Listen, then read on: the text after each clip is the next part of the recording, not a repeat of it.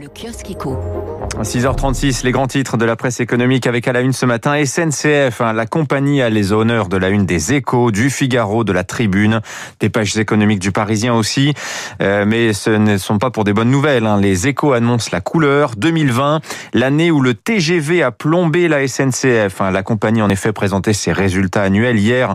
Chiffre d'affaires en baisse de 14%, 3 milliards d'euros de pertes nettes concentrées au 4 5e sur le premier semestre. Des mesures d'économie drastiques 2020, deuxième exercice consécutif dans le rouge pour la SNCF. Toutefois, le graphique sur 7 ans nous fait relativiser, hein, montrant quand même une assez belle résistance. SNCF ne s'en tire pas si mal hein, comparé aux 12 milliards d'euros de pertes en 2015. C'était quatre fois plus donc que l'an dernier. Merci à l'État actionnaire hein, qui, euh, juste avant la crise, janvier 2020, avait épongé 25 milliards d'euros de dettes. L'État qui a par ailleurs réinjecté 4 milliards 7 à l'automne. On sent le président Jean-Pierre Farandou presque gêné quand il dit à la tribune que notre posture n'est pas de quémander en permanence de l'argent public.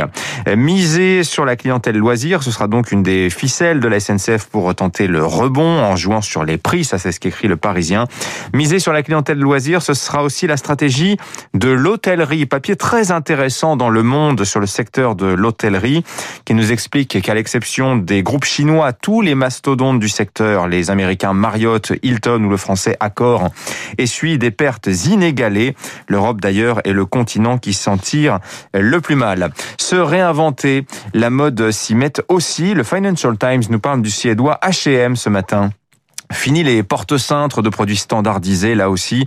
Demain, dans les 5000 boutiques H&M du monde entier. Une couturière personnalisera vos achats. Vous louerez une robe de soirée. Vous vous ferez refaire une beauté par une maquilleuse. Des services mode et beauté couplés à la vente en ligne. Le magasin devenant point de retrait et lieu de services complémentaires. Beaucoup d'actualités dans les journaux aussi. On en parlait avec Charles à l'instant autour des vaccins. Le Wall Street Journal s'emballe notamment pour Novavax, le vaccin anti-Covid aussi prometteur qui n'espérait. La biotech née euh, il y a 33 ans était au bord du gouffre l'an dernier. L'action cotait 4 dollars. Elle en vaut ce matin 240.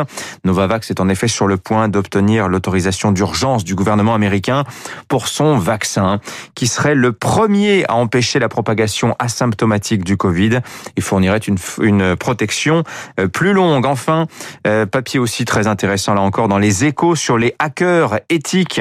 Les entreprises se les arrachent. Euh, s'attacher leur service, c'est comme embaucher un cambrioleur pour s'assurer que votre maison est bien fermée, résume l'un d'eux des hackers éthiques. Il en manque 3 millions et demi à travers le monde pour faire face à l'explosion euh, des cyberattaques. Euh, sachez que les meilleurs bug bounty, c'est-à-dire les chasseurs de primes hein, de bugs, tranquillement gagnent 200 000 euros par an